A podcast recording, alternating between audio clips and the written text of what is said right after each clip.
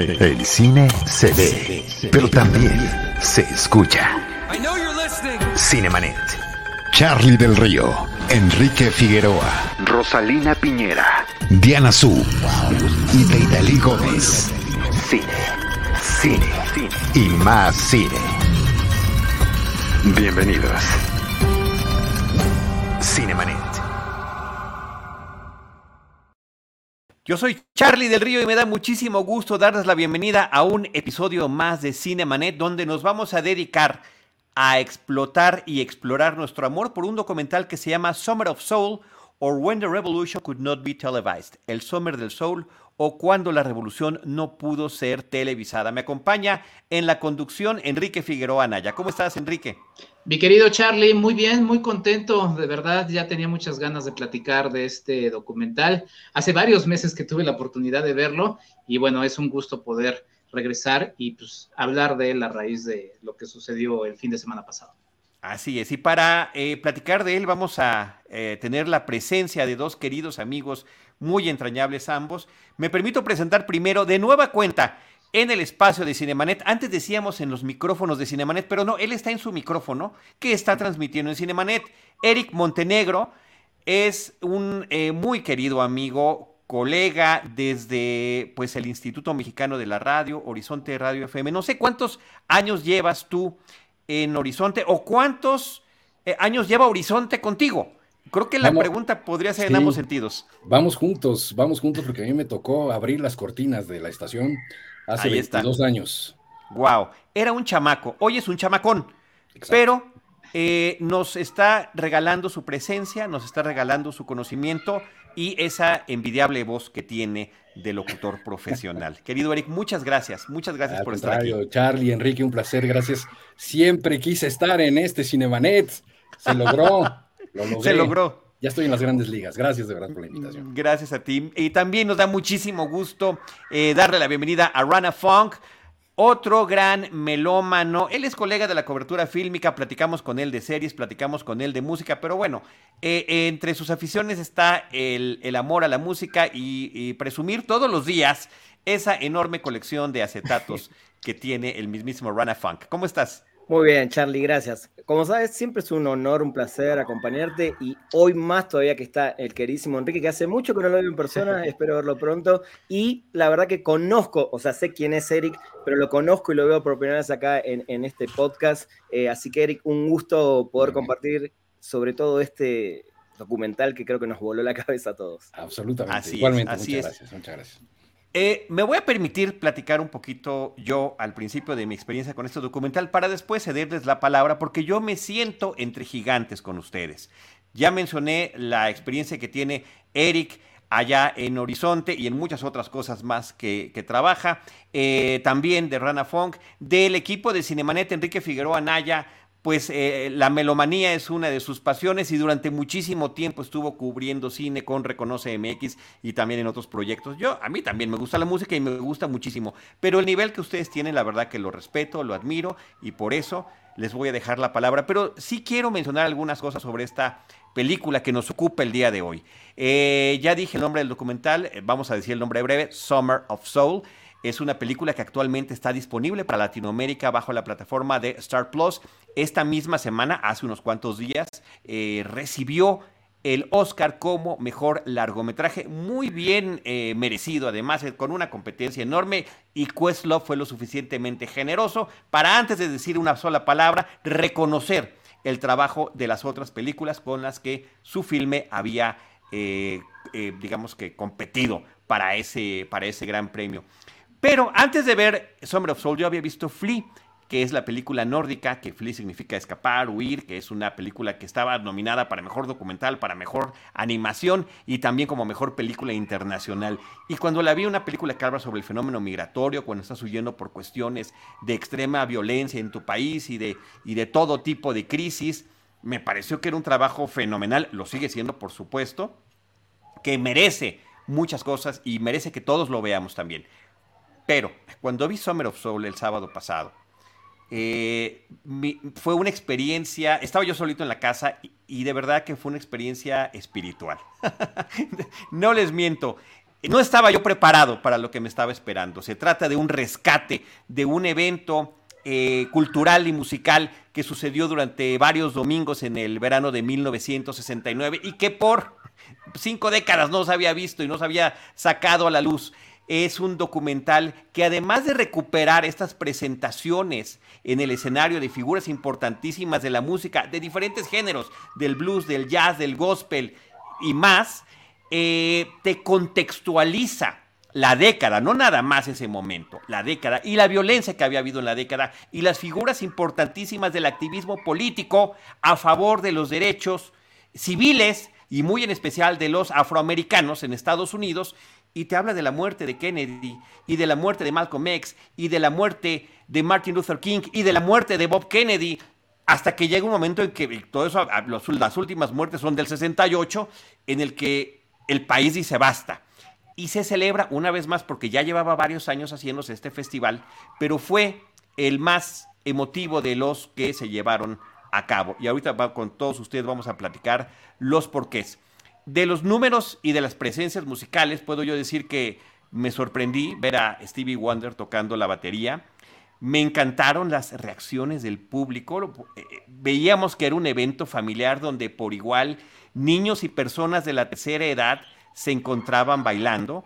Un evento que se llevó a cabo en un parque de Harlem, donde, como dicen algunos de los testimonios que están allí, había mares de gente de raza negra eh, que, que estaban compartiendo una experiencia en común familiar y social, todos juntos, y por supuesto que musical, donde hubo activistas políticos del tamaño de Jesse Jackson, que había estado junto a Martin Luther King cuando fue asesinado y que lo recuerda de una manera súper emotiva, y muchísimos artistas de la talla de Nina Simone que estuvieron por allí presentes, eh, Gladys Knight, B.B. Eh, King, ni más ni menos. A mí en particular, ver a The Fifth Dimension interpretando algo que yo creo que nunca había visto una presentación en vivo de Aquarius, me pareció, me enchinó la piel, me levantó a bailar y me sacó las lágrimas. Yo soy fan de la película Hair, la que está basada en el musical del mismo nombre.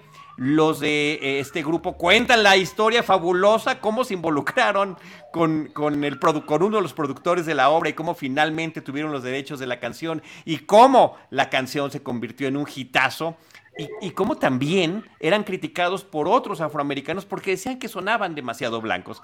En fin, eh, este es un festival que de verdad eh, es, un gusto, gusto y gozo que se haya rescatado y que, insisto, además de ponernos allí la música y las presentaciones, nos da un gran contexto, nos da testimonios de quienes lo presenciaron como espectadores y nos da testimonios de quienes eh, lo vivieron desde el escenario. Lágrimas, risa, alegría, sentimiento. Creo que todo eso me provocó durante el transcurso de este programa. Enrique, te, paso la pelota antes de que eh, la mandemos con los expertos. Sí, pues muchas gracias, Charlie. Pues mira, yo voy a hacer énfasis. Eh, Rana, además de ser un apasionado de la música, ha sido músico. Y Eric, pues bueno, también se dedica profesionalmente a hacer la difusión musical. Entonces, yo le quiero entrar un poco más por el tema de lo histórico. Eh, como historiador me interesa mucho todo lo que hay alrededor de esto, porque es un, es un documental que sí habla de la música, pero que nos está hablando de una historia que no se contó, justamente como bien decías, algo que hace 50 años sucedió, que fue opacado, por ahí alguien menciona a los que tenían o tienen el poder, no les interesaba hablar de este festival, y tiene totalmente mucha lógica por todo lo que sucedió en el mismo, ¿no? Por ahí vemos eh, sobre todo en la figura de Nina Simón, si bien estaba Jackson que ya mencionabas, eh, Nina Simón podría ser la, figura más política que aparece aquí, leyendo un poema, o sea, que yo imagino que si alguien escuchó y vio esas grabaciones, dijo, no, pues esto tenemos que ocultarlo porque si no, de aquí se nos va a, a mover nuestra nuestra situación que está en relativa calma, ¿no? Por ahí se menciona la necesidad de un alcalde de Nueva York, que no deja de ser político, que a pesar de que se acercó a las comunidades afroamericanas, eh, pues lo que hizo fue simplemente decir, bueno, vamos a apoyar esto también. Eh, pues, y también en el ánimo estaba un poco el calmar las aguas. Bien dijiste todo lo que había sucedido en la década de los 60. añadiría también, por ejemplo, una serie de disturbios de los que casi no se habla, que es lo que sucedió en Los Ángeles en 1965, que fueron los disturbios de Watts, una serie de disturbios que empezaron cuando atraparon eh, unos policías a un afroamericano, por ahí se terminó haciendo el rumor de que algo le había pasado y entonces, bueno, pues terminaron en 34 muertos, más de mil detenidos, eh, bueno, heridos, muchos detenidos, millones de dólares en pérdidas y bueno, los casos que ya habías mencionado, a los que añadiría de, lo de Kennedy, Luther King y Malcolm X, lo que también ahí mismo se dice, eh, es eh, la lucha de los derechos civiles de los afroamericanos también iba con una crítica muy contundente a lo que sucedía en la guerra en Vietnam. ¿No? A la que, por cierto, muchos afroamericanos terminaron yendo en mayoría. Y también, eh, por ahí se menciona en el documental, se asumía como una parte eh, general de las luchas, pues no lo dicen así, pero sí contra el imperialismo. ¿Por qué? Porque se menciona lo que sucedía en Cuba. ¿Por qué? Porque se menciona lo que sucedía en Sudamérica. ¿Por qué? Porque se menciona lo que sucedía en el apartheid, del que también hay un representante eh, que había escapado de Sudáfrica. Entonces, es un documental muy político, sí musical, pero con una temática muy política que además nos habla del uso de la música como y del arte como la contracultura. Un momento muy importante que eh, para ya darles la palabra a, los expertos musicales y de cine también, este, se enmarca en muchos ecos de cosas que por ahí estamos eh, viviendo, inclusive en nuestro presente. Eh, estamos en el marco de los años quizá más álgidos de la Guerra Fría y también de una hipocresía de una sociedad que, pues bueno, sucede este festival que es increíble, maravilloso, pero no hay que olvidar que quienes escriben la historia lo terminaron ocultando y a partir del esfuerzo de Questlove y toda la gente que lo produjo, tenemos la oportunidad de tener esa parte de historia que sí sucedió. Sí, yo ahí quería añadir también que es la contrapartida de Bustock, ¿no? Y que uno hasta que no ve este tipo de documentales o no haya estudiado la época, lo que pasaba, siempre pensó que Bustock era lo máximo, el festival más grande, porque además estaban los artistas más de moda, pero era un festival de blancos. Eh, la realidad es esa, ¿no?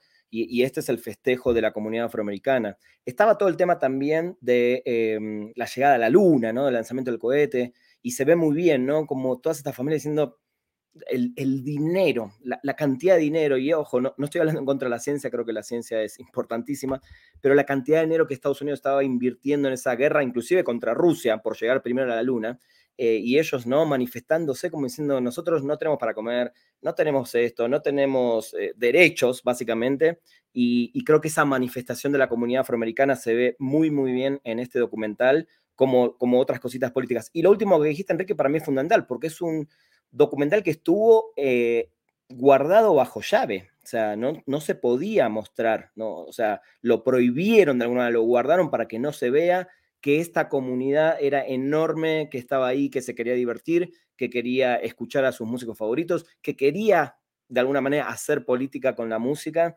Eh, creo que esa es la parte más rica del documental. Claro que veo a las bandas y me vuelvo loco, veo a Sly ahí subiendo a tocar el piano y, me fascina porque a mí el funk es uno de mis géneros favoritos, Nina Simone, etc. Pero creo que la parte política es lo que hace riquísimo eh, y verla 50 años después, ¿no? Y como dijiste, como Questlove se hace cargo, un tipo que viene también peleando por los derechos afroamericanos, viene de también familia de músicos que la pelearon de abajo, de familias de esclavos, eh, y la verdad que me da mucho orgullo que él, que es una persona que se destacó y se sigue destacando en, un mundo que tristemente sigue siendo blanco de alguna manera, por más que muchos artistas afroamericanos lo, hayan logrado del 2000 en adelante. Mira, ni siquiera en los 90, creo que eso es lo más rico que tiene el documental y después hablaremos obviamente de, de toda la parte musical, que también es lo, que nos encanta, ¿no?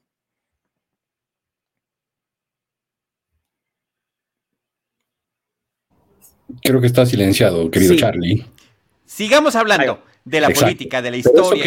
Eso que, dijiste es de verdad lo sí, era eso, era ese el punto. Exacto.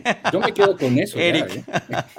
Oye, eh, quiero hablar de todo esto, por supuesto que sí, pero también quiero hablar de cuál fue lo, qué fue lo que sintieron cuando vieron este documental. Eric, o sea, ¿cuál fue, ¿cuál fue tu impresión? Porque además, igual que yo, Eric lo acaba de ver. Sí, la verdad es que eh, te agradezco mucho además que me hayas puesto ahí la campana. Yo todos los años veo todas las películas que van al Oscar y todo lo que, ¿no? Porque digo, quizás algún día me inviten a Cinemanet y no voy a tener de qué hablar, entonces veo todo. Y este año justo la que no vi, ¿no? Eh, fue la que eh, me, invitaste a compartir y la verdad es que la empecé a, ver eh, en una noche en donde ya estaba todo el mundo en casa y dije, no, esto no lo voy a poder ver así, esto se tiene que ver a todo volumen, ¿no? Porque estaba yo así como, ya sabes, con las galletitas y la leche, dije, no, esto, esto no va a suceder así. Entonces esperé a que no hubiera nadie en casa para poder subirle a todo volumen. Y el sentimiento creo que es el generalizado, es, es de verdad el poder ver, sabes, em, todas esas fotografías que hoy son de culto, de todos estos ídolos, Mahalia Jackson, ¿no? Eh, todos, todos y cada uno de los que aparecen en el escenario, moverse, jóvenes y llenos de talento. Yo no lo podía creer. Dice, ¿qué, ¿qué es esto? Yo siempre he pensado además que a mí la cigüeña me dejó en un lugar equivocado. Yo no, yo tendría que haber sido en Harlem, debía haber crecido y debía haber sido yo uno de los pips para hacer coreografías junto con Gladys Knight. Me parece brutal ver eso, porque además nos da este, este nuevo encuentro con el entendimiento de la música, porque una cosa es escuchar eh, eh, los himnos, como el caso de Gladys Knight and the Pips, y otra cosa es verlo. Y esa era una época en donde no tan fácilmente los veías, ¿no? Estamos hablando de un festival en donde no existe el Internet y ni siquiera pasaba por aquí que algo así iba a suceder en donde ya lo describían, las familias se llevaban el pollo frito, ¿no? En papel aluminio y a sentarse en estos domingos que, duró este, este festival. Y la verdad es que es una sensación como de empatía brutal, de decir, eh, es, yo hubiera ido, o sea, a este festival mil veces antes que ir a Woodstock, ¿no? Ahora me queda de verdad clarísimo. Aquí es donde estaban pasando las cosas. Aquí es donde el rigor estaba sintiéndose de verdad con todo el movimiento político. Eh, yo pensaba, bueno, ¿cómo, ¿cómo empezar a abordar este, este documental? ¿Por dónde le entras, no? ¿Por el racismo? ¿Por el viaje a la luna? ¿Por el documento recuperado? ¿Por lo que no lo habíamos visto? Estaba leyendo hoy temprano en El País, en el diario El País, algunas de las reseñas que hicieron y hablaban que más que quizás haber estado oculto este documental, porque incluso hay unas versiones, hay una versión pirata del concierto de la familia, ¿no? De, Family Stone, en muy baja calidad, ya había salido. Eh, yo hice conexión inmediata cuando vi eh, la presentación de Nina Simone en el documental con la presentación que aparece en el documental de Nina Simone de Netflix. Ahí ya aparecía ese, ese concierto donde está incitando a que quemen edificios y que si están listos la gente para salir a matar a otra gente, ¿no? cosa que por cierto se llevó eh, por la borda las posibilidades de poder vender este festival. Es justo lo que estaba leyendo en la mañana, que eh, uno, los artistas no firmaron los derechos para, para poder comercializar este festival. Y número dos, ninguna eh, disquera, ni distribuidora, ni televisora, nadie quiso entrarle precisamente cuando llegaron al punto de ver la presentación de Nina Simón. Si cortaban esa parte en ese entonces de haberlo adquirido, evidentemente se les iban a ir a la yugular con la parte de la censura, porque pues es uno de los momentos más eh, arrolladores, ¿no? De este, de este momento musical en donde, bueno, para los que no lo han visto y se los estoy spoileando y no, porque esto ya lo habíamos visto en otros lugares, Nina Simón de pronto lee un poema en donde eh, se hace canción, y hoy, por cierto, es uno de los temas más famosos, por supuesto, que tienen que ver con esta parte irreverente y de protesta y de respuesta de la música negra, en donde dicen, están listos, están, pero están de verdad listos, ¿no? Una cosa es decir, sí, estamos listos para escuchar la música, y otra cosa es, están listos, pero para ir y matar al prójimo, para ir y quemar edificios, para ir y destruir ciudades, ¿no? Evidentemente cuando vieron eso lo destruyeron, no, muchas gracias, esto no, no lo vamos a comprar, y parece ser que a la muerte de este hombre que eh, hace pues eh, la recopilación, la grabación de una forma muy humilde, al parecer con un equipo bastante básico que fue a, grabar, a filmar, aunque el sonido, la verdad, es bastante bueno. A su muerte, pues se permite ya entonces el poder ver todos estos materiales. Si no recuerdo mal, son 50 eh, rollos los que estaban ahí guardados y los que Questlove, bueno, pues reúne y le da este orden extraordinario y emotivo, ¿no? Váyanme interrumpiendo porque yo me agarro y ahí nos vemos hasta las 11 de la noche. Enrique. Eh, micrófono, Enrique, micrófono, micrófono. Estamos muy respetuosos con el tema de los micrófonos eh, para que tenga la voz el, que le toca hablar. Ahí está. Sí, pues es que todos los, todos los elementos que se han mencionado, o sea, el, poema es de David Nielsen, es un poema muy, muy importante. Y es que también, pues sí, es imposible no, no, no desconectar la parte social. Por ahí en el propio documental se menciona cómo puede ser un artista y no reflejar los tiempos, ¿no? O sea, cada quien es libre de, hacer su camino, pero esta generación de afroamericanos sabía la importancia que tenía para su tiempo el poder enarbolar esta bandera. Vemos el caso de Stevie Wonder. A sus 19 años en este festival, él mismo, ya en una entrevista eh, actual, lo que dice es, estaba en una encrucijada, en una encrucijada en la que si bien había hecho eh, temas de amor que habían dado éxito y demás, él sabía que estaba en un momento importante en el que podía sumar con su música algo. Y es que es justamente el origen de, pues, de muchos de los géneros que nos gustan y de los que están presentes justamente en, el, documental, ¿no? Por ahí se menciona de los barcos, de los que venían los esclavos eh, africanos al continente americano y bueno, a los demás, a Europa y demás, pues se hacían cantos, se escuchaba eh, ritmos musicales y esos terminaron generando ritmos que nos encantan como el blues, eh, como el rock and roll, ¿no? Eh, géneros que también hay, por ejemplo, algo que mencionaba y, es muy interesante todo lo de, lo de Woodstock, obviamente todos crecimos con la leyenda del Festival de Woodstock, ¿no? En donde, por cierto, también hubo un latino, ¿no? Santana, también bueno, hubo... y Jimi Hendrix. Exacto, un afroamericano, eh, Jimi Hendrix, una mujer, Janis Joplin, pero muchos de estos nombres es posible que los hayamos escuchado, pero no de la manera eh, tan presentes como, como los otros, ¿no? O sea, sí había por ahí una forma de eh, pues, no dar tanta difusión a esto que era claramente político en un tiempo muy importante, ¿no? Y algo que mencionaba, lo, mencionaba Rana, pues muy importante todo este asunto. A ver, Woodstock enviado a una, a una población de clase media, mayoritariamente blanca y también mayoritariamente hombres, masculino. Es decir, ahí sí vemos a un poder que está ahí presente en varias partes del mundo, ¿no? Y todo lo del asunto de la luna, decía Charlie, ¿qué fue lo que, lo que vive cada uno cuando ve este documental? Ese fue uno de mis momentos favoritos, ¿no? O sea, se cruza la llegada de un hombre blanco estadounidense a la luna, ¿no? Se pone la bandera de los Estados Unidos ahí. Es un claro mensaje en la Guerra Fría de triunfo frente a la Unión Soviética. Y por ahí hay una serie muy afortunada de ediciones en las entrevistas en las que a los hombres blancos estadounidenses se les pregunta y uno de ellos dice, creo que el mundo se unió hoy. Nos acercamos al resto del mundo. ¿Cuál mundo? su mundo, ¿no? Y por el otro lado, un reportero blanco estadounidense también, lo que dice por ahí es, y en un tono casi hasta de tristeza, ¿no? Como de pesadumbre, como de, ¿qué le sucede al mundo? ¿Por qué está tan mal el mundo? Hay 40 mil, quizás 50 mil personas en Mount Morris Park, en Harlem, pero no están aquí viendo el aterrizaje lunar.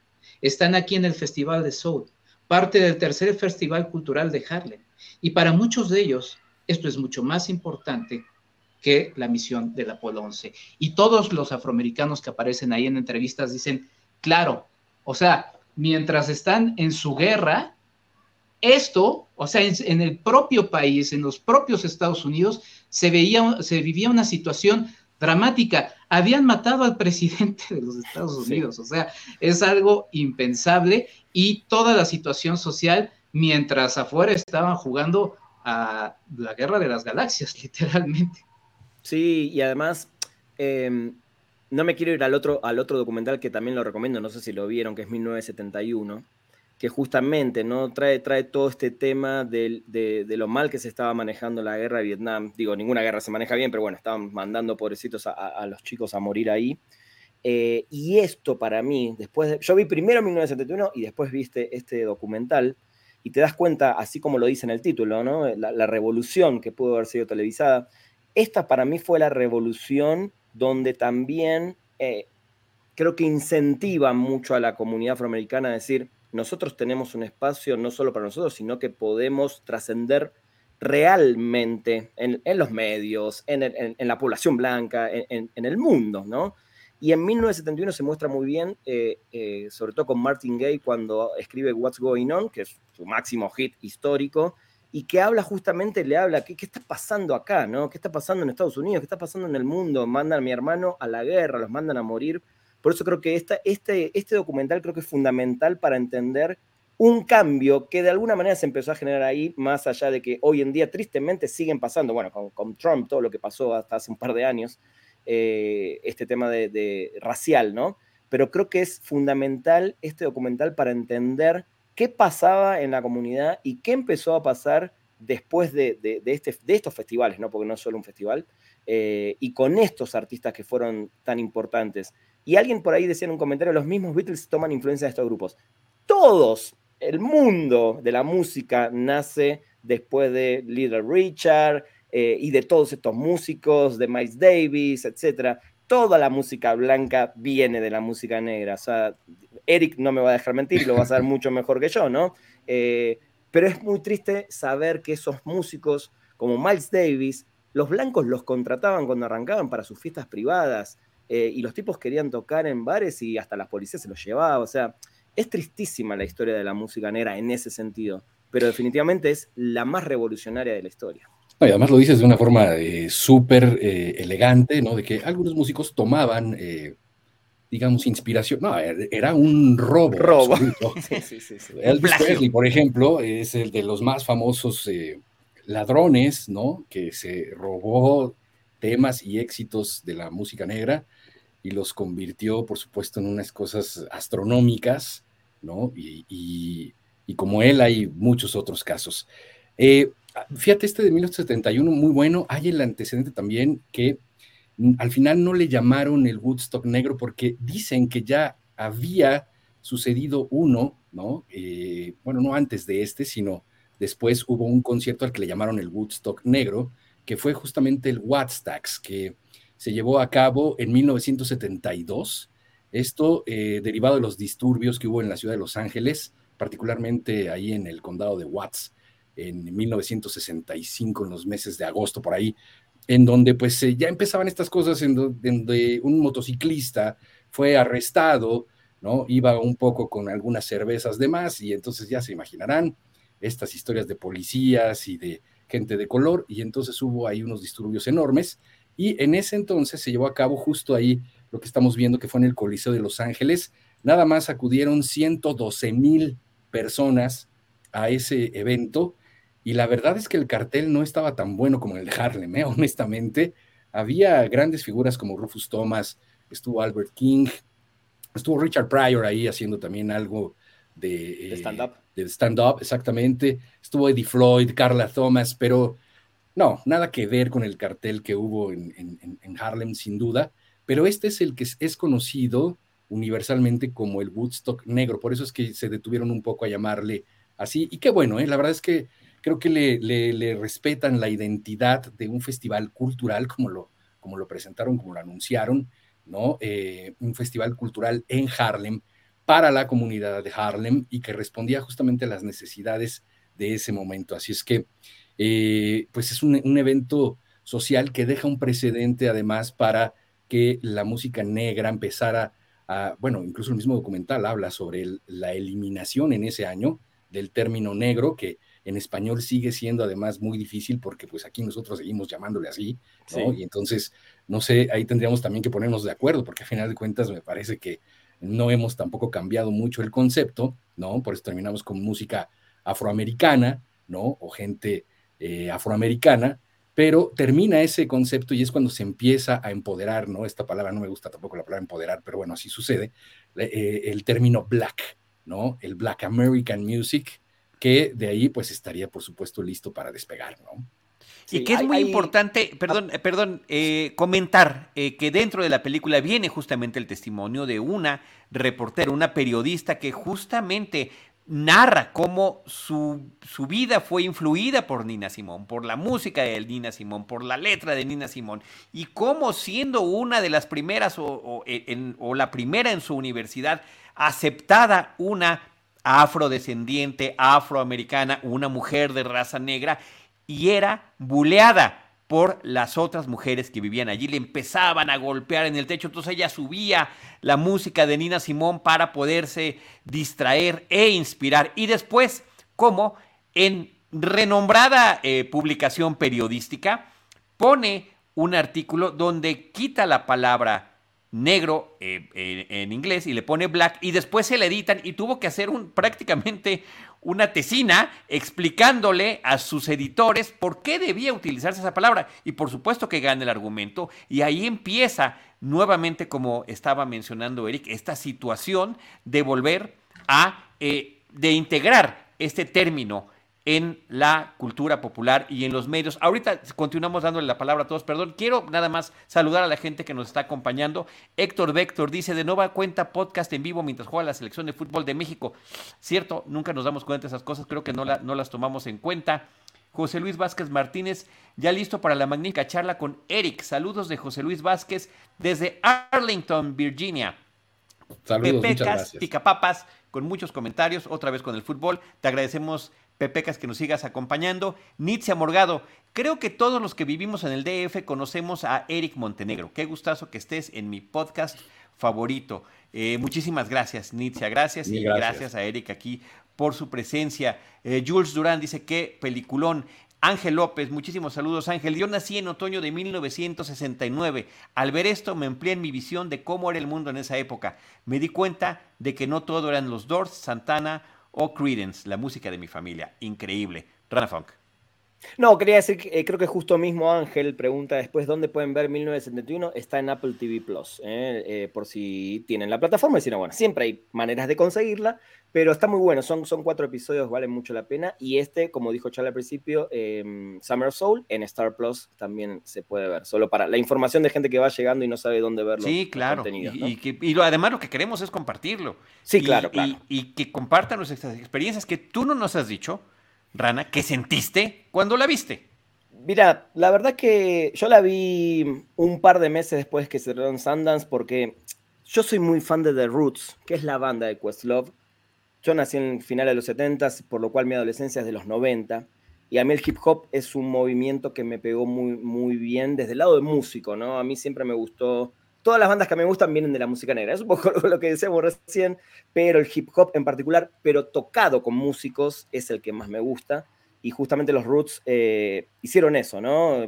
Questlove desde la batería, Arma, Arma desde el ritmo, esa banda con un MC, se sumaron músicos, etc. Eh, para el que no sabe, la, eh, The Roots y Questlove, que es el baterista, es la banda que toca con Jimmy Fallon hace más de 15 años. ¿No? Para quizás la gente no, no, los conoce tanto. Digo, Questlove es un personaje muy interesante, ¿no? Con su pelo, así, el otro día estuvo en los Oscars y ahora hablaremos tristemente. Eh, después de lo que pasó con Will Smith, casi nadie le prestó atención a lo que dijo. Charlie lo tiene muy claro lo que dijo, así que ahora seguramente. Lo decimos hasta el final porque la verdad que es lo de menos. Tal cual. Em, entonces, a mí, cuando me entero que Questlove va a dirigir un documental de música soul, porque lo primero que leo es Summer of Soul, digo, ok, yo no sabía nada de este festival. La realidad es esa, no, no tenía ni idea. Eh, y enseguida lo busqué, obviamente, para verlo. Em, y a mí me fascina. A mí todo lo que sea música en el cine, ¿no? Eh, si bien esto es un concierto, es, gracioso porque el otro día alguien decía, no, Flea es superior, etcétera, etcétera. Ok, eso es otro tema. Y alguien decía, además esto es solo un concierto. ¡Wow! Eh, esto es un concierto con todo lo que estamos hablando, ¿no? Y además es un conciertazo con un montón de artistas. Entonces, la realidad es que cuando yo lo vi me volví loco porque pude ver en vivo cosas que nunca había visto, eh, conciertos de, Nina Simón ya había visto, ok, pero esa presentación puntualmente de Summer Soul me parece increíble. Verlo, a mí también me pasó. Yo sabía que Steve Wonder era un músico completo, pero creo que nunca lo había visto sentándose en una batería. Yo como baterista también, por eso tengo esta afinidad con Questlove, eh, me fascinó yo todo lo que sea música negra, lo repito esto y lo dije varias veces ya, pero a mí me, me, vuelve loco, a mí me, mueve el alma justamente eh, todo lo que tiene que ver con, con, los ritmos afroamericanos, porque de ahí viene todo, ¿no?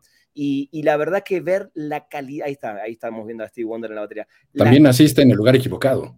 Sí, definitivamente, definitivamente. Como decimos nosotros, perdón, en el culo del mundo, eh, ahí en el sur, eh, pero siempre me, enamoré muy rápido yo de este estilo, de, la música que viene de, los, de los, negros, ¿no? y la verdad que ver la calidad y escuchar a estas bandas, tener esta posibilidad de ver un documento que estuvo encerrado tanto tiempo, tratado con tanto amor, y entrarle y entender la parte política de todo esto, nada, se me hizo enseguida un, gran, gran documental. Y después cuando empezamos a ver premiación, premiación, premiación, premiación, dije, claramente entiendo el porqué. Así que nada, yo, yo como músico y como cinéfilo, eh, lo súper recomiendo y la verdad que yo sé que a Enrique no, no, le gusta mucho el tema del Oscar, pero cuando alguien gana un Oscar o cuando una película evidentemente llama la atención en la gente, entonces hay que aprovechar justamente los premios para que alguien, si le decís, ganó el Oscar, seguramente vas a tener más chance de que la gente que no está en cinéfila lo pueda ver. Entonces yo aplaudo muchísimo este trabajo y, y qué bueno que se ganó el Oscar el domingo, ¿no? Y hasta cuando simplemente están nominadas. O sea, la verdad que es como echarle un reflector a algo. Y para nosotros que nos gusta compartir y promover las películas, es un elemento que nos sirve muy bien. Enrique, regresando a los temas históricos que tanto te apasionan, está esta historia dentro de la propia historia del documental de Tony Lawrence, este que resulta un personajazo, que es el impulsor del festival se habla de su carisma, se habla de la forma en la que se movía entre la gente. Eric, ahorita que nos platica un poquito, porque a Eric también le toca organizar eventos y también sabe que, no, para que esté uno tiene que estar el otro, pero tienes que decirle al otro que ya está el otro. Me, explico, o sea, ese tipo de gestiones. Pero también, eso es con los músicos y también los músicos de cierto prestigio. ¿Cómo les vamos a garantizar su seguridad? pues va a estar la policía de Nueva York. Eh, no, van a estar las panteras negras. Ellas, eso, ellos, ellos sí nos van a garantizar la seguridad en este evento. El propio alcalde de Nueva York, eh, alguien me decía, si hay que decir que es blanco, no, en esa época no había de otra manera. Republicano, pero con un espíritu de verdad liberal y que por una u otra razón, además fue reelecto, eh, sí estaba en contacto con la comunidad y estuvo en la inauguración del festival. Creo que son elementos, Enrique, muy interesantes que la propia película nos narra. Claro, sí, bueno, ahí justamente es John Lindsay, este alcalde que yo mencionaba, pues no dejaba de ser político, pero el propio Tony Lawrence eh, también es, es, político en esta situación. A ver, lograr un concierto de esta magnitud con los discursos que ahí se estaban poniendo, ¿no? Porque además, como bien decía Rana, no solamente fue un concierto, a ver, fue desde una parrillada hasta una misa, ¿no? O sea, fue un evento realmente muy importante para una comunidad que también se, sentía marginada, y no solamente los afroamericanos, por ahí también aparecen los puertorriqueños, ¿no? Eh, aparecen latinos que también se sienten como en esto que, mencionaba, ¿no? O sea, la lucha en, en, Cuba, la lucha en Sudamérica, lo que sucedía en Sudáfrica, había la presencia de un sudafricano que ya ahorita también comentaremos, es decir, si era un grupo de gente que estaba ah, en la marginalidad y que en ese momento se encontró, ahí lo dicen al principio del documental, pues era la primera vez en la que veían a una gran comunidad de gente de color ahí presente, ¿no? Algo que era impensable. Y además escuchando y vaciando este tipo de elementos, ¿no? Eh, Tony Lawrence, pues como dices, Charlie, un hombre muy positivo, eh, promotor, cantante y, y, además un hombre pues muy ávido, o sea, para tratar de lidiar con toda esta tensión. Un año antes habían matado a, Luther King, ¿no?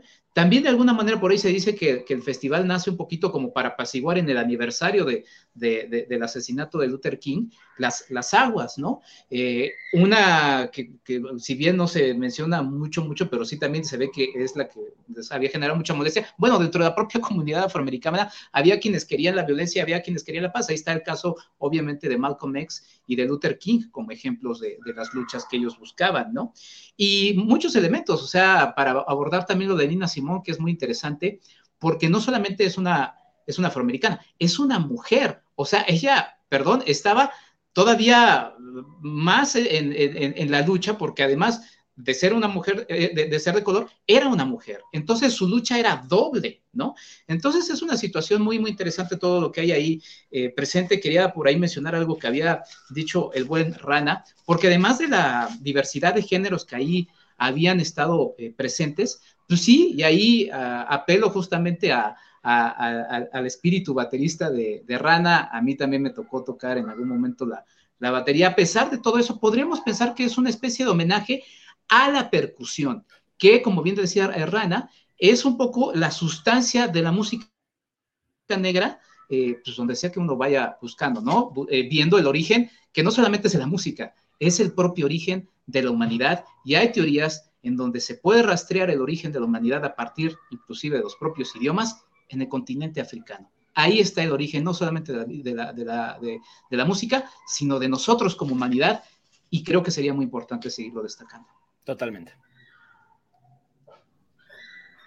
Bueno, además Nina Simone era vecina de Malcolm X. Eh, se cuidaba, cuidaba a veces a los, a los hijos de Malcolm tenían una, una amistad muy, muy estrecha. Entonces eso habla también de, de todos estos discursos y de esta postura. Y tomando un poco de la mano, Enrique, en la parte de la historia, se me ocurría a mí una locura que quizás para ustedes no lo sea tanto porque lo voy a hablar en los terrenos cinematográficos. Ahí está justo la foto de Malcolm y Nina, justo. Eh, gracias, como siempre, este hombre que es maravilloso, Javier. Jaime, perdón. Eh, yo estoy pensando una cosa de entrada. ¿Qué otras cosas estarán enlatadas en este planeta? ¿No? Si te deja pensando así de, bueno, si esto por 50 años estuvo enlatado. Bueno, el documental de los Beatles estuvo casi enlatado también, por ejemplo. Claro. ¿Qué libro es, Enrique? Es que toda la historia, a ver, a mí me encanta la historia de los Estados Unidos, pero este es un historiador que se llama Howard Zinn, soy evangelista de este historiador, y este libro se llama A People's History of the United States, y es toda la historia de todos los hombres que no ganaron esas batallas, ¿no? Desde los eh, indígenas eh, americanos que terminaron siendo expulsados por los colonos, este, hasta obviamente los afroamericanos. Hay un, eh, hay un capítulo obviamente también dedicado a los mexicanos, que también por ahí perdimos una guerra con los Estados Unidos, que bueno, sería muy debatible también hablar de eso, porque también entre el propio territorio, pero bueno, en fin, todo eso está enlatado. ¿Por qué? Porque quienes escriben la historia terminan siendo quienes les interesa contar lo que tienen que contar, ¿no? Pero da miedo, ¿no? Da totalmente miedo y a nivel cinematográfico digo, y quizá me estoy metiendo en otro, en otro tipo de temas, pero pues, la bomba atómica, o sea, revisemos solamente la filmografía estadounidense y hasta embellecida ha sido en películas de directores que a mí me encantan, pero como hacía, mira qué bonito, cuando el horror está ahí y quiénes son los malos, pues a los que les conviene contar la historia de quiénes son los malos. Todo eso está enlatado y creo que sería muy importante revisar esos, esos, esos archivos. Y bueno, en México, pues todo lo que hay en, en Televisa, ¿no? Recientemente el año pasado se conmemoró este, 50 años del Festival de Avándaro, que pues, con todas sus este, aseguros, pues fue un evento importantísimo que marcó también un poco similar él. No podemos tener a un grupo de jóvenes aquí presentes, vámonos, y toda esa generación, saludos a mi pobre papá, siempre dice, híjole, nos quitaron la oportunidad de tener a los mejores músicos del momento en México, ya llegaron después viejitos, ¿no? Pero eh, el, asunto es que la música, toda la contracultura de esos años, el choque generacional, ¿no? Nosotros somos hijos de esas generaciones, de los 60, 70. Es muy interesante, todo eso está enlatado. ¿Cuántas historias? Híjole, necesitamos más pues loves que se encarguen de buscar ese tipo de trabajo. ¿Cuántas historias de, músicos perseguidos por el FBI, Bob Marley, bueno, Lennon? Billie Holiday, por Billie, O sea, sí, es, es tremendo, es tremendo. Es que la música tiene ese poder, justamente. Por eso para mí una de las cosas más ricas que tiene este documental, por eso me reía cuando esta persona decía, no, es solo un concierto. wow, hay, hay una cosa ahí atrás impresionante y, siempre pasó, ¿no? Que, que a los músicos y mucha gente no lo sabe, se los persigue o se los perseguía o se los seguirá persiguiendo cuando tienen tanto poder sobre la gente, ¿no? Porque sin ser políticos a veces tienen una voz mucho más fuerte que el presidente de un país, básicamente. No, sin duda. De hecho, me recordaba este otro caso musical en donde el maestro de maestros, eh, Juan García Esquivel, tuvo también uno de sus discos enlatado durante más de 30 años, que fue el See It in Sound, que lo conocimos ya hasta después de iniciado este tercer milenio y se sospecha, como este que ahora veo, que estuvo enlatado, pero tenía fugas. Porque entonces, ¿cómo es que se consiguieron esos eh, documentos que anduvieron circulando hace 5, 10, 15 años? Se rumoraba que justamente con este material, el See in Sound de Esquivel, había estado enlatado, pero medio abierto. Y uno de los casos más grandes que me contaba Fernando Rivera Calderón es que eh, se supone que por ahí incluso hubo eh, la posibilidad de que Pink Floyd escuchara este material cuando más enlatado estaba, y de pronto si escuchas los sonidos que aparecen en algunos de los discos de Pink Floyd, podrías decir, no está tan disparatado. Eh, sabemos que Esquivel estaba adelantadísimo a su época, ese es justo el álbum que estuvo enlatado, y que ahora, bueno, ya sabemos que había algunos elementos muy, muy importantes. Pero lo que les iba a decir es que en este Inter, en donde estuvo guardado este documental, pues muchos se lo achacaron, los que sí lo recordaban decían, ¿recuerdan ese festival que organizaron los Black Panthers? ¿no? Aquí esto me encantó porque es la salida a la luz de esto echó toda y echó para abajo todas esas teorías con las que pudimos haber vivido durante 20, 25 años, ¿no? Decían una, una, una de esas teorías era que los Black Panthers habían organizado ese festival en Harlem. La otra teoría es que la habían organizado los narcos de Harlem también, ¿no? Y que también eh, se tiró por suelo eh, esa, esa teoría. Y lo que les eh, comentaba es que quizás podríamos hacer hasta una línea de tiempo histórica para abrazar un poco este documental, ¿no? Quizás si vemos este documental y luego nos asomamos a la serie de Godfather of Harlem, ¿no? Que seguro ya la vieron con Forrest Whitaker, que haciendo ahí de Bumpy Johnson, pues ahí podemos entender cómo se manejaban todas las cuestiones, ¿no? Políticas, sociales y de mafia, también en aquel Harlem. Me parece que son dos temporadas. Pero si queremos echarle un ojo al Harlem un poquito más para atrás, pues West Side Story, ¿están de acuerdo? En West Side Story también ya vemos todo lo del movimiento eh, de New Yorkers, por supuesto que después estarían haciendo el Harlem español y toda esta invasión, el punteo que había entre Puerto Rico eh, y por supuesto los habitantes de los Estados Unidos del lado irlandés, eso en la década de los 50. Y si queremos conocer más Harlem visualmente, nos vamos unos años atrás y nos vamos a la película de Francis Ford Coppola y vemos The Cotton Club, ¿no? De Harlem de los 30 en donde ahí empezaba a ver cuál era la batalla para poder estar en uno de los clubes más importantes, ¿no? Como músico presentándose.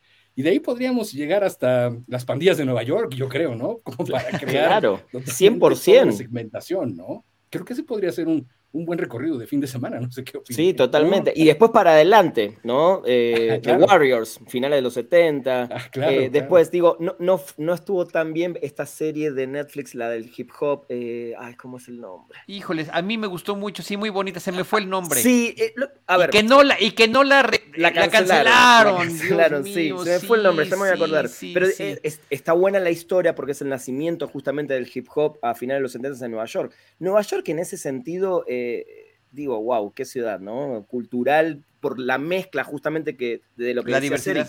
la diversidad, irlandeses, italianos, rusos, puertorriqueños, eh, bueno, toda la comunidad afroamericana. Em, esta serie de Netflix que, digo, justamente muestra mucho también eso, cómo una Nueva York que a principios de los 80 estaba destruidísima eh, y cómo se levanta, con esta, esta, esta nueva fuerza también que vino desde el hip hop. Por eso yo tengo un respeto enorme al hip hop, más allá de los gustos musicales, sí me gusta, pero creo que tuvo una fuerza tan grande de los 80, 90 en adelante, que creo que es la que posiciona finalmente a los afroamericanos al lado de los blancos, ¿no? Por eso a mí me da mucha bronca haber tenido un, Miles Davis, un John Coltrane en el lado del jazz, un Sly en el lado del funk, pero nunca fueron figuras internacionales, los tenían ahí, ¿no? Tuvieron que venir los hip hoperos para que la comunidad afroamericana se haga famosa en el mundo de la música eh, internacionalmente. Pero bueno, esa es otra historia. Oye, The Get Down es el nombre de la serie. The Get Down. de Baz Luhrmann, ni más ni menos que de Baz Luhrmann, que, que, la verdad que qué cosas tan increíbles nos, nos, entrega, qué historias a través de la música. A mí me gustó mucho y me rompió el corazón que no fuera eh, esa serie renovada y que tristemente pues quedó trunca la historia que nos estaba contando, pero lo que ya está vale muchísimo la, pena. Y yo sumaría algo más, también permítanme hacer una humilde aportación. La película Hair de Milos Forman, basada en la eh, obra de Broadway del 68, un año antes de este concierto, donde los de Fifth Dimension nos cuentan la historia de que a este hombre de Fifth Dimension pierde la cartera en un, en un taxi, la encuentra un hombre le dice, oye, ven a mi hotel a recogerla. El otro recoge la cartera, le quería ofrecer dinero, dice, no, le da unos boletos para su, para, para de Fifth Dimension. Y el otro va y después le dice, bueno, ahora yo te doy boletos para una obra que estoy presentando que se llama Hair.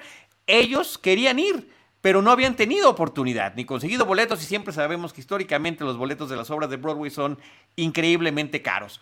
Van ven la obra, les vuela la cabeza y decimos, oye, pues queremos cantar esa canción de Aquarius y la queremos mezclar con esta otra que, traemos. Les dan los derechos y se vuelve un hit. Diez años después Milos Forman hace la película. Ger habla sobre un jovencito que ya fue reclutado para irse al ejército, está en sus últimos días, está en Nueva York y se encuentra con el movimiento hippie. Eh, con este libertad, libertinaje, anarquía, con estar en contra del establishment y tiene unas rolas fabulosas, unos momentos increíbles. Y después la, gran tragedia de la historia, la forma en la que dos personajes intercambian destinos a través de este encuentro que tuvieron. A mí es una película que me fascina y eh, debo insistir, fue uno de los grandes momentos que me recordó la película, me recordó la música y me movió en este documental. Qué director, ¿eh? Milos Forman, perdón. Ni más ni menos, ni más ni menos que Milos Forman, el de Atrapados sin salida, entre muchas otras cosas. Amadeus, por ejemplo. Eric pues ya organizamos el ciclo, creo, ¿no? Con todo eso, ya, quedó el ciclo. Oye, pero va a ser como el Festival de Harlem, o sea, van a ser cinco películas cada domingo durante cinco domingos consecutivos. Ajá, ah, estaría muy bueno, exacto. Ahí está, Harlem en el tiempo, ¿no? Muy bueno, muy bueno. Oigan, eh, sí me gustaría muchísimo que cada uno me dijera de sus momentos musicales favoritos. Hemos estado, eh, pues digamos que, que muy combativos y, reflexivos en torno a la historia, a la importancia, a la relevancia, pero también cómo nos movió musicalmente. Ya decía yo esos dos momentos de Aquarius, el de me voló la cabeza, el de ver a un Stevie Wonder tan chavito y de repente que además tocara la batería. O sea, fue que estoy, estoy en una realidad alterna, ¿qué es lo que está pasando? Eh, ¿Quién quiere empezar? Este, Enrique, eh, abriendo tu micrófono. Ahí está, ya. A ver, es que, pues sí, todo lo de Nina Simón me, me gusta, pero, a ver, si me dieras a elegir dos, va a ver, lo de Max Roach me encanta, ¿no? Este baterista que justamente nos, nos deleita con eso. ¿Y sabes cuál otro? Este, déjame ver, porque aquí tengo el nombre del grupo, pero se me, se me fue. El del baterista de color blanco.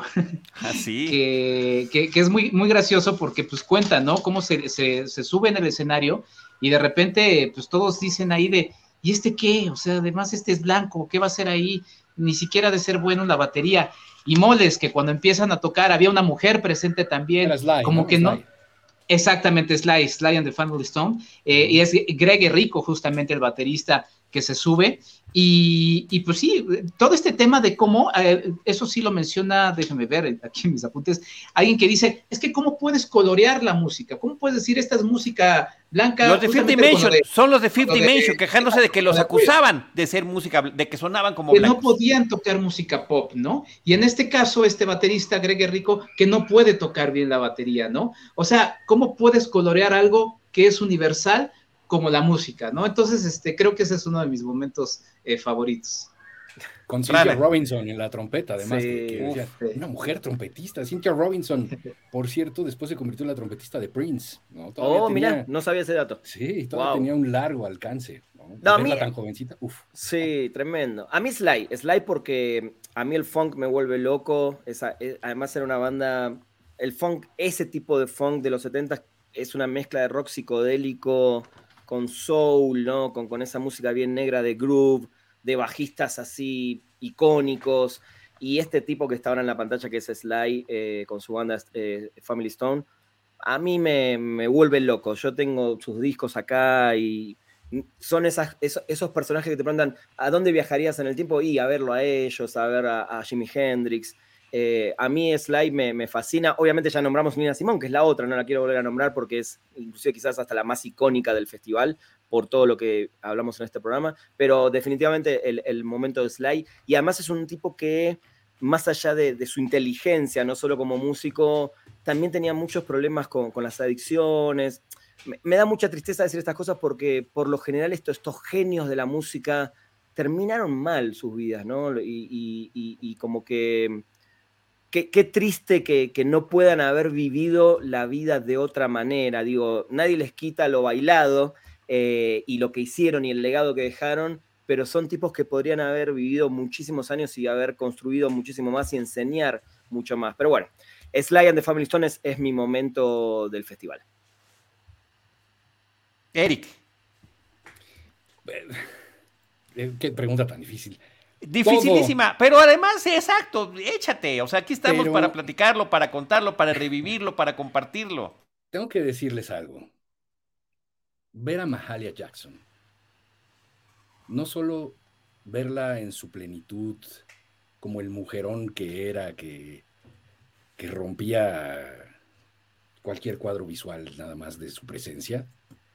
Mahalia Jackson estaba, tenía ahí 57 años, faltaban tres para que muriera. El momento que me parece clave es cuando Mavis Staples le dice, cuenta que Mahalia se acercó a decirle, ayúdame, ¿no? Con esta canción porque no, no me siento muy bien. Y luego la ves cantar y dices, ¿no se siente bien? Válgame. No puede ser, no puede ser. La forma de interpretar, la forma de sentir uno de los himnos del gospel, por supuesto, que además, como lo dijeron, era el favorito de, eh, ¿era de Malcolm o de, no me acuerdo, ah, hicieron mención de alguien. Martin Luther, no, a ver, nada más dar el contexto. Es, eh, a ver, te interrumpo un momento para que sigas, porque tú lo, lo estás contando como un poeta. Disculpa que te interrumpa con mi, con mi voz nasal. Eh, Jesse Jackson hizo de este momento un homenaje a Martin Luther King. Un reconocimiento a este gran líder social recientemente asesinado. Y reitero lo que platiqué hace rato. Lo cuenta ahí en este documental. Jesse Jackson estaba parado cuando recibió los balazos y cuando voltea y ve su cara destrozada por los impactos que había recibido. Em, creo que es un momento muy emotivo eh, donde el público está, toda esta audiencia y nosotros también como espectadores estamos conectados ante este hecho tan lamentable y sobre todo lo que estaba significando. Y entonces le pide a Mahalia que cante la canción favorita de Martin Luther King. y entonces pasa esto que estás comentando. Sí, perdóname, estaba yo tan clavado viendo a Mahalia que dije, no sé de quién era, pero ¿qué es esto?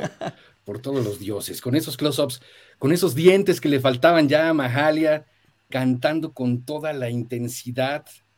Eh, la primer mujer, por cierto, de color que cantó en el Carnegie Hall, Gospel, la mujer que hizo una promesa que jamás le entraría a la música secular, es decir, al blues, ¿no? Jamás le ofrecieron varios contratos millonarios para que cantara blues y nunca quiso, siempre quiso respetar su juramento.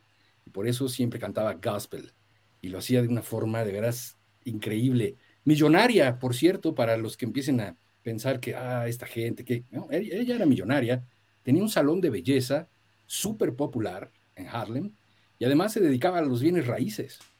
Ella murió, eh, se calculaba, bueno, para ese entonces, ¿no? Que su fortuna sí superaba el millón de dólares, ¿no? Una empresaria.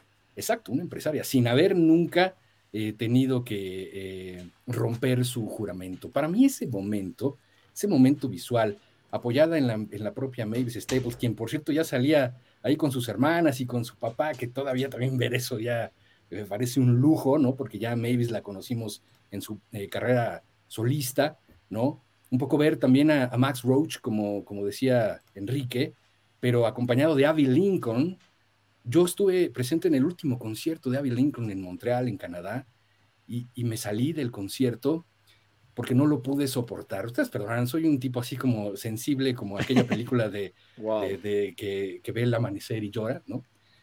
Al diablo con el diablo. Esa, porque ya no podía ella eh, sostenerse, ¿sabes? Y le acercaban sillas y las rechazaba y quería seguir, pero no de pronto se, se cansaba. Yo ya no quise ver más eso ver a Abby Lincoln en un eh, documento que no habíamos visto nunca jamás, joven, con la voz intacta, fresca, acompañada de Max Roach, son momentos de veras impresionantes. Yo con eso me quedo. Qué buena historia, ¿no? Qué buena historia. Es maravilloso, es maravilloso. Sí, que, voy a sumar nada más lo que decía el reverendo Al Sharpton sobre Mahalia Jackson. Decía, el evangelio fue una terapia para el estrés y la presión de ser negro en Estados Unidos. No fuimos a un psiquiatra, no fuimos acostarnos en un diván. No sabíamos nada sobre terapia. Ya se quedó. Se, nos congeló Enrique. Ahí está. el, final faltó, Enrique. La última parte, un poquito tu imagen. Ah, pero conocíamos a Mahalia Jackson, ¿no? a ver, ahí va. El Evangelio fue una terapia para el estrés y la presión de ser negro en Estados Unidos. No fuimos a un psiquiatra, no fuimos a acostarnos a un diván. No, no sabíamos nada sobre terapeutas, pero conocíamos a Mahalia, a Mahalia Jackson. Bueno. Yo, yo, no estoy en contra de las terapias ni nada, pero siempre voy a decir que mi, terapia, y lo ven los que están viendo el video, está acá atrás. Eh, mi terapia es revolver los discos, ir a una tienda de discos y escuchar música. Y ojo, no quiero que se entienda mal, yo también fui a terapia, si la necesito iré.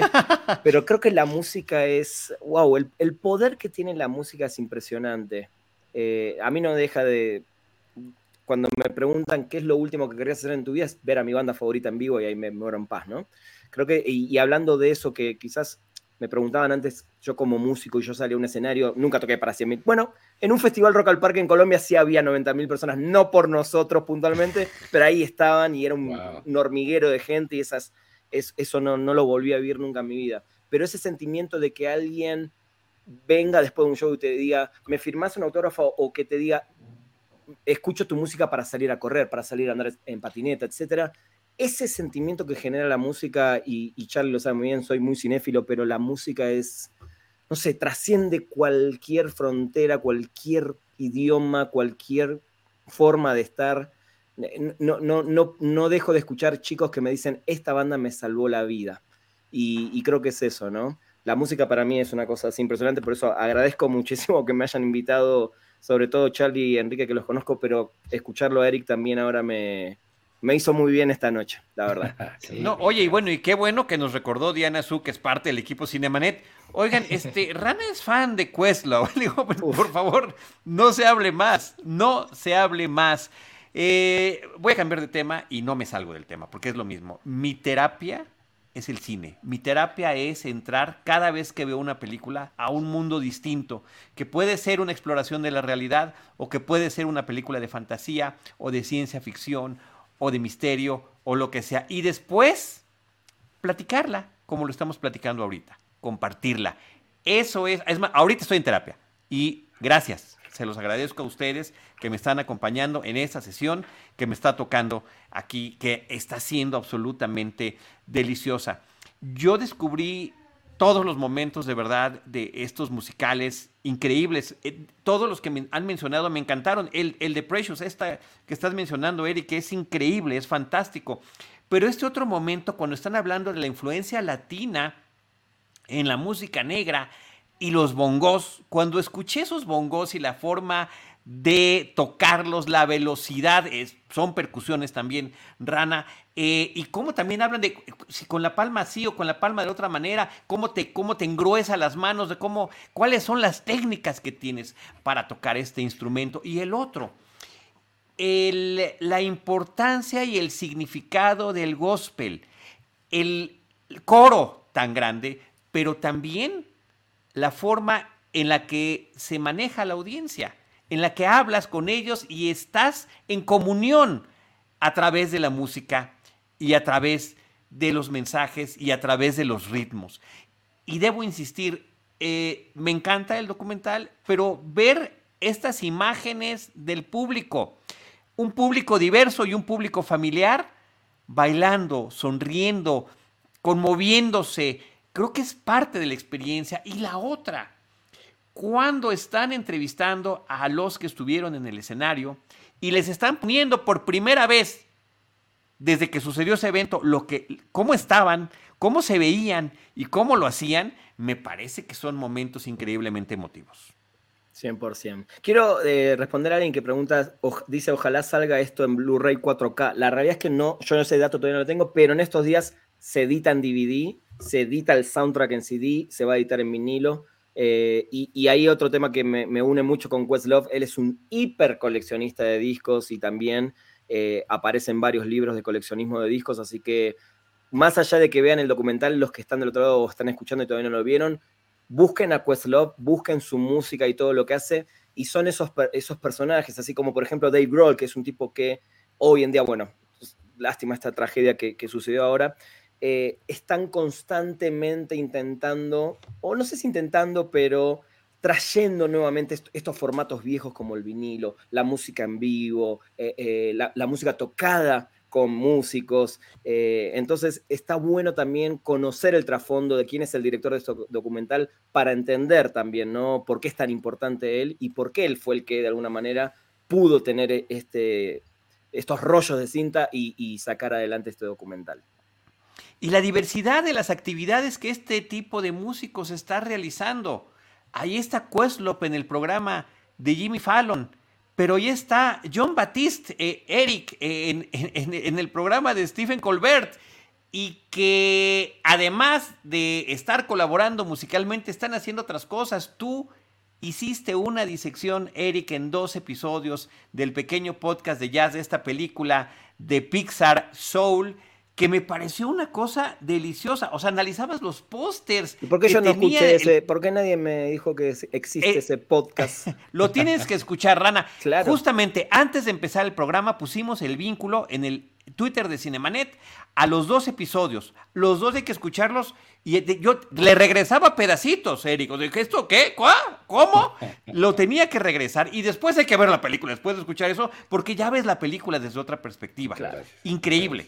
Y no solo eso, lo termina complementando Eric. Ah, perdón, este, y además de estas dos, de verdad, disecciones, así como de, de, forense, que hace de la película, musicalmente, la entrevista en YouTube con John Batiste. Entonces, bueno, eh, es un plus que ni, que ni Disney Plus lo tiene.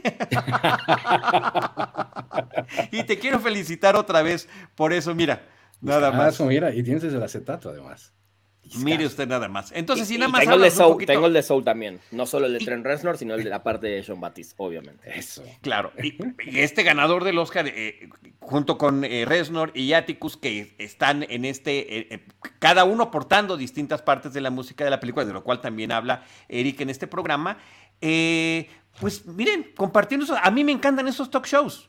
A mí me encantan estos talk shows. Y por cierto, también puse en el Twitter de Cinemanet antes de empezar el programa, la entrevista que Jimmy Fallon le hace eh, a, a Questlove, ¿no? él que es su compañero, ahora te estoy entrevistando como ganador del Oscar. ¿Qué sentiste?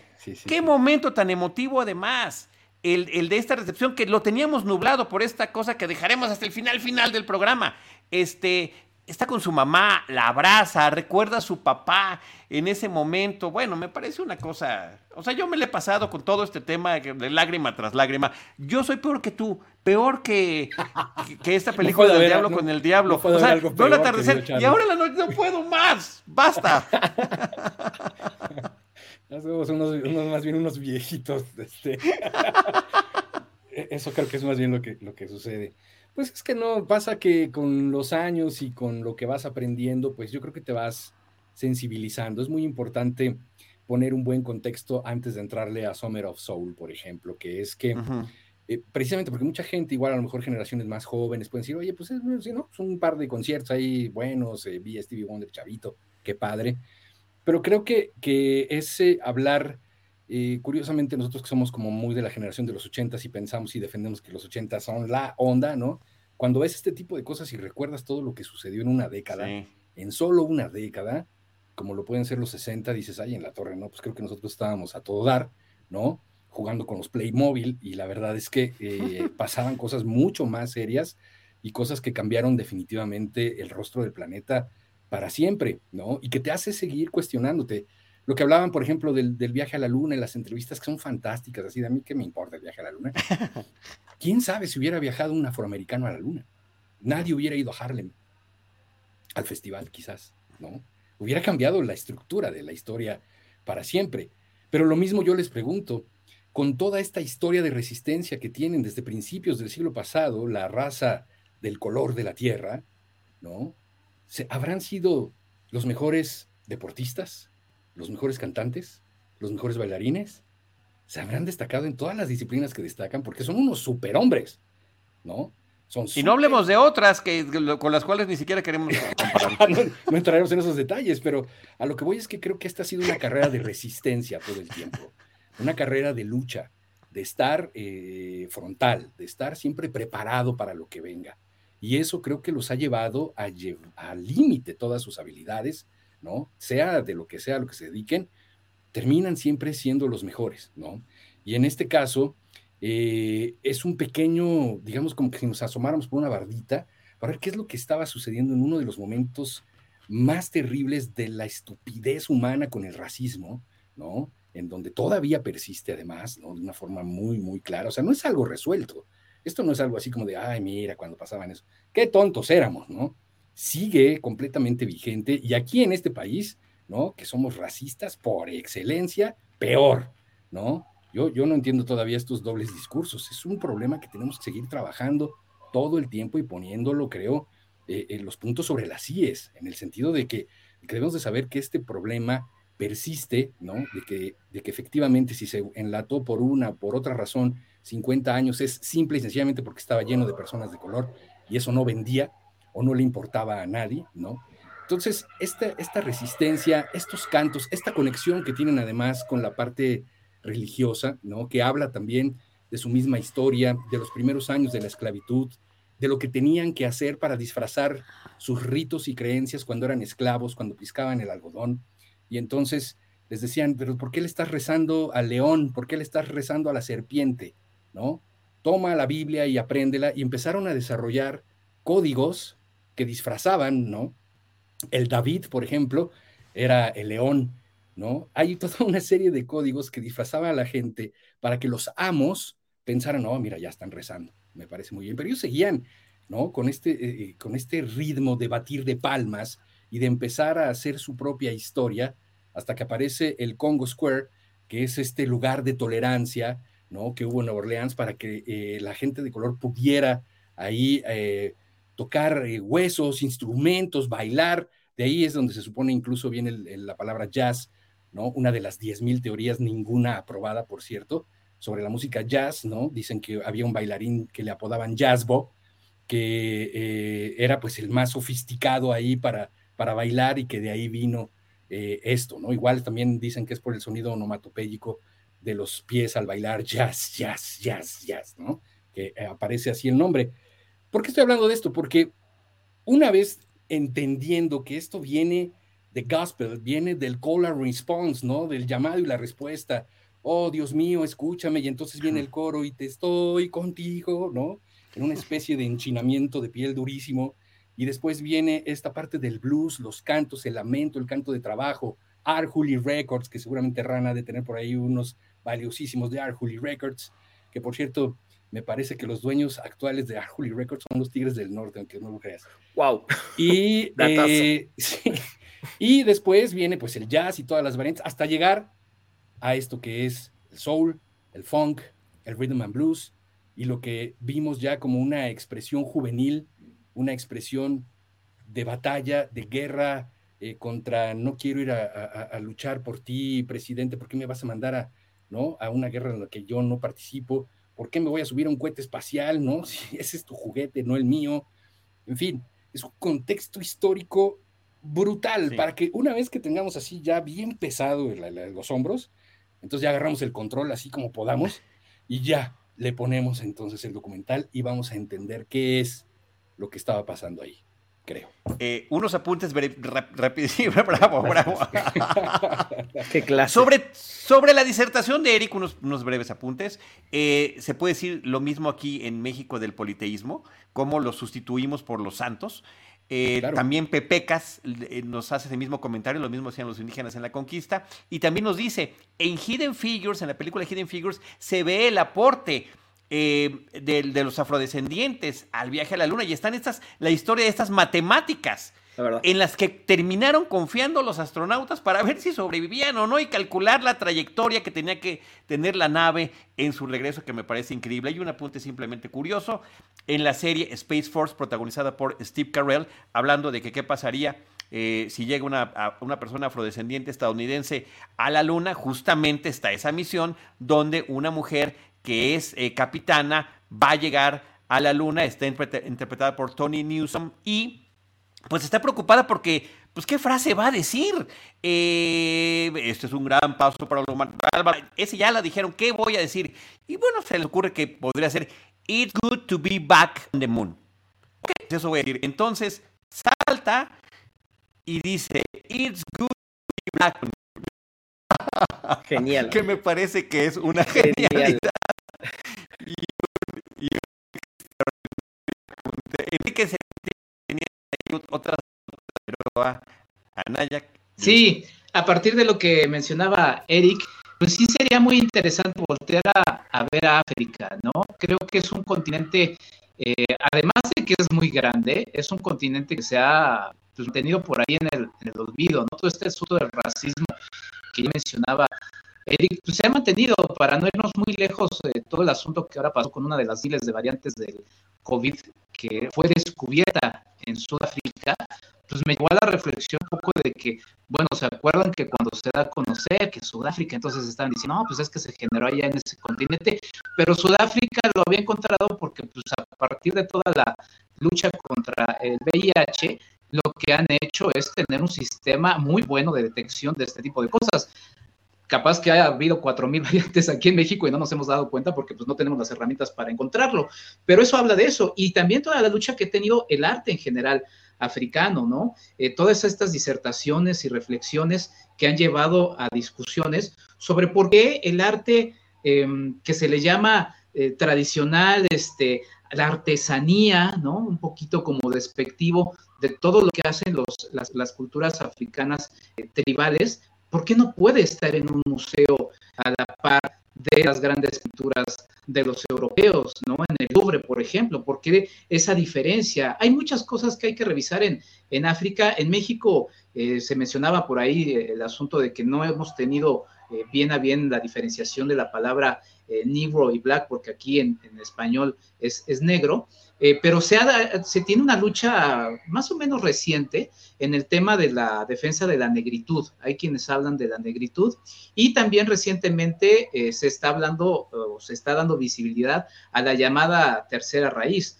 Hay que tener en cuenta que entre los conquistadores pues hubo muchos africanos y africanas también. Entonces, termina siendo muy interesante toda esta todo este análisis, eh, nada más por no dejarlo fuera también la, presencia de las panteras negras en el, en el documental, que también, y para ser justos en el tema eh, del cine, pues han tenido ya la presencia con este juicio de los, de los 21, si no me equivoco, y también eh, Judas, Judas and the Black Messiah, en fin, esta, porque también los, Panteras Negras durante mucho tiempo fueron estigmatizados, ¿no? en los libros de historia de los Estados Unidos, los oficiales, eh, se hablaba que inclusive habían echado a perder la lucha de los derechos civiles, ¿no? Por su, por su estridencia. Pero en este documental lo que vemos es que esa estridencia, pues era producto, eh, no estoy diciendo ni justificando que esté bien, pero era producto de una estridencia todavía mayor, ¿no? Vemos ahí todas las entrevistas en una universidad a estudiantes blancos que dicen, pues yo no lo aceptaría, ¿no? No me gustaría que hubiera un estudiante negro en la escuela, ¿no? Entonces, pues son temas eh, muy, muy sensibles. Eh, y ya nada más para cerrar quizá por, por mi parte y también apelando a lo que decía Eric, de cuántas cosas no estarán eh, enlatadas y ya que hacía también Rana esa mención de que no soy tan fan de los de los Óscares, no lo soy por algo en particular. Eh, creo que hay muchas cosas que se quedan enlatadas. En el propio documental se menciona el off-Broadway, ¿no? Y creo que es uno de los aportes también que hace el documental. Entonces uno buscando dice, pues, ¿qué es el off-Broadway? Ah, pues es, dice Nina Simón que sale una canción de ahí, este, derivada de una obra presente en el off-Broadway. Pues es todo ese teatro que no tiene cabida en Broadway, que tiene grandes presupuestos. ¿No? Entonces yo creo que como difusores de lo que nos encarga, yo creo que todos lo hacemos a nuestra, en nuestra manera, es darle visibilidad a todas esas historias que eh, están opacadas por lo que todo mundo quiere, de alguna manera, por sus propios intereses, que se dé a conocer. No tenemos que meternos en una conversación a la fuerza, tenemos que buscar esas, esas otras historias que en este momento están siendo enlatadas porque no se les está dando a, conocer y creo que esa es una mayor tragedia y no esperarnos 50 años a que digamos, ay, y en el momento en el que estaba sucediendo esto o lo de la cachetada, este, había cosas cuatro mil veces más interesantes bueno. y, el propio documental inclusive. Eh, en fin, creo que esa es un poco la reflexión a la que me gustaría llegar a partir de este documental que nos rescata una historia que estaba oculta. Eh, ¿Qué historia, qué importancia, qué influencia y qué despropósito? Que justo en el momento en el que se iba a presentar la categoría a mejor documental, ocurre esta situación tan absurda, tan ridícula. Eh, yo creo que ridículo, o sea, que sea polémica, me parece que sí, polémica y ridículo. Creo que no hay más que un punto de vista en torno a esto. Lo detestable que resulta el comentario de Chris Rock y la terrible y lamentable y brutal reacción de Will Smith, pero peor peor que la reacción de Will Smith es la reacción de todo ese público y de la propia academia que no tuvo ningún límite y que no estableció ninguna sanción. Hasta el momento hoy se está hablando de que sí le dijeron que se saliera y no quiso, que van a explorar, qué van a hacer, pero mientras tanto la industria, y eso me rompió el corazón, la industria de Hollywood le aplaudió, le aplaudió cuando recibió su premio, le aplaudió cuando mencionaron su nombre, dejaron que actuara ese llanto donde nada más estaba justificando y, eh, desdibujó inclusive el propio Questlove, ya después saliendo, porque está la entrevista, que también está en YouTube y la pueden visitar. No voy a responder nada. O sea, lo primero que digo es, no voy a hacer ningún comentario sobre lo que pasó previa. Estamos aquí, estos que hicimos la película, para hablar de la película y me encantó que fuera así de tajante eh, en, el asunto. Inclusive tampoco ni siquiera lo mencionó en la charla con, con Jimmy Fallon. Ese es un despropósito que simplemente pues nos sacó, eh, eh, nos sacó de, de, este, estar concentrados en lo que estaba sucediendo en la ceremonia, a quienes se premiaba y sobre todo qué es lo que decían estos artistas, Rara. Sí, no, de vuelta, sí, tristísimo. Eh, hay que la gente lo busque porque seguramente todo el mundo en ese momento estaba tuiteando y tratando de entender qué había pasado con Will Smith, así que que busquen el, el, ¿cómo se dice? El speech de, de Questlove cuando gana. Yo todavía no vi lo de Jimmy Fallon, lo voy a buscar al ratito. Eh, pero bueno, digo, tristísimo eso de Will Smith, lo, charlaremos en otro momento. Eh, repitamos algo así de música en el cine porque la verdad que saben que me, fascina el tema, así que estoy puesto cuando quieran.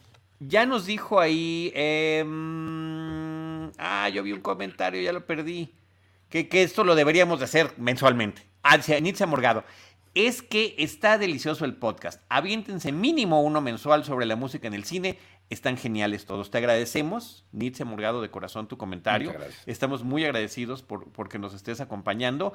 Y yo quiero cederle a Eric Montenegro la palabra para que ya cierre este, eh, como maestro de ceremonias este episodio.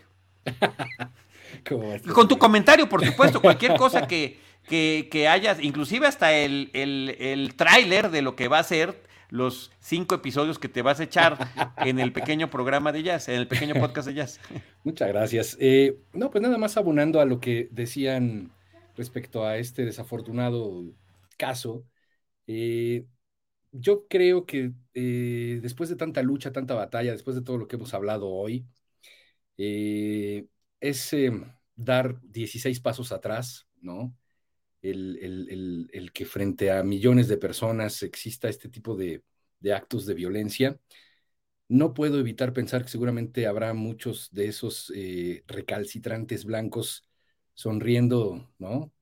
Este, de lado, diciendo, ¿no? Ahí lo tienen, ¿no? Y creo que eso justamente abona, más allá de lo que, que lo expulsen, que le quiten el Oscar, que lo, que quieran, esto va a tener una repercusión histórica respecto a la lucha, respecto a tanta gente que ha estado detrás ganándose el lugar que le corresponde por equidad y por justicia, ¿no?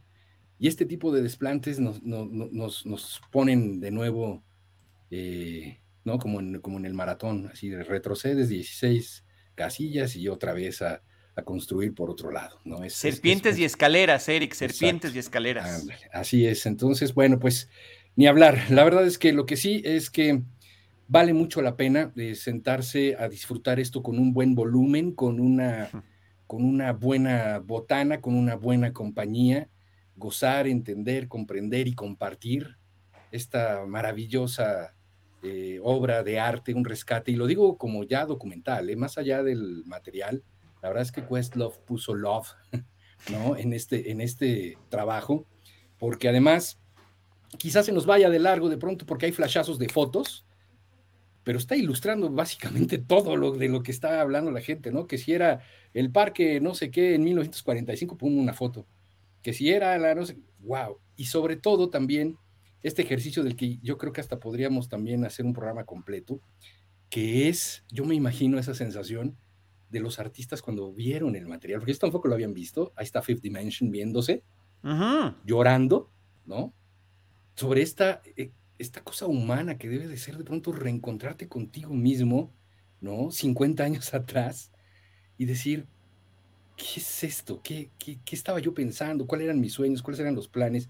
Eso, transportarlo a otra pantalla para que tú lo veas y seas testigo de eso, me parece ya como el paroxismo de, del documental. Por eso, catalogado como joya, sin lugar a dudas. No hay que perdérselo. Disponible en Stars, Star Plus. Star Plus, Star Plus. Star Plus. 117 minutos que se pudieron haber alargado, ¿eh? Pero también, también hay un... Em, hay arte en la forma en la que puedes eh, hacer un resumen, hacer una sinopsis y plantear todo lo que quieres plantear y que den charlas, que ya casi vamos a durar lo mismo que dura la película. Entonces... si él invirtió a esto, no, hombre. Lo de exacto, exacto, exacto.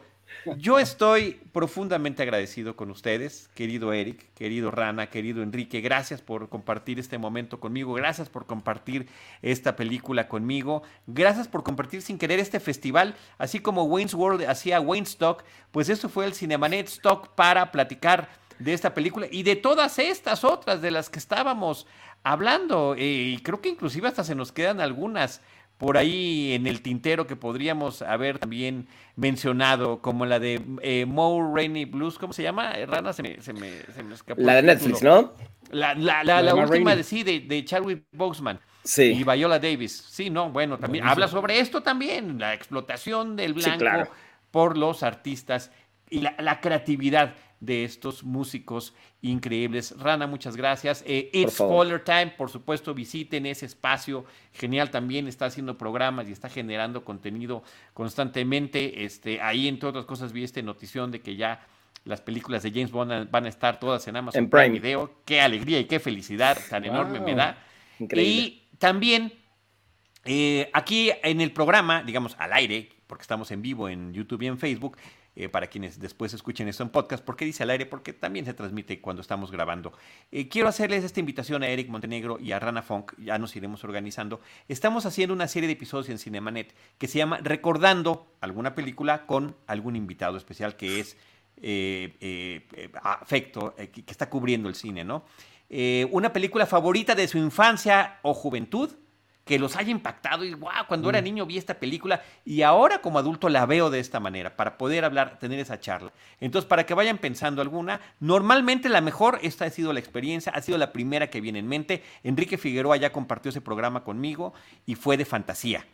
Eh, Alonso Valencia fue de Gremlins. Yo ya tengo la mía, te la digo ahora mismo. A ver, venga, ¿cuál va a ser? Mad Max, la segunda sobre todo. Mad Max, eh, perfecto, fabuloso. Mad Max 2. O The, Road, Warrior. The Road Warrior. The Road Warrior. Fabuloso, fabuloso. Eric, si nos la quiere decir de una vez. O Yo soy súper convencional, súper convencional. A, mí un día, a mí un día de primaria se, entró una maestra, dijo, ayúdenme a correr las bancas, empezó a poner periódico en las ventanas, trajo un proyector de 8, Super 8 Star Wars. Ok. Star Wars. Y yo, yo lloro nada más de acordarme de eso. Para mí, a partir de eso nació también una locura. Soy muy convencional, todo el mundo habla de Star Wars. No, no, no, yo soy, yo soy más convencional que tú porque gracias a Star Wars, eh, es más bien, hasta aquí nos pusieron de este lado porque tenemos la misma camisa y a los dos nos gusta Star Wars. y también a Rana, yo sé, a todos los que, claro. todos los que estamos aquí somos ah, Pero a mí fue la película que, por la cual me dedico a esto. O sea, yo dije, ¿qué es esto? ¿Qué está pasando? no lo puedo creer. el mismo día, Charlie. sí, compartimos el mismo día de cumpleaños. Exacto. Este, el querido Eric Montenegro y yo. Así que ahí está. Star Wars, recordando Star Wars con Eric Montenegro y recordando Mad, Max, The Road eh, Warrior. el guerrero de la carretera.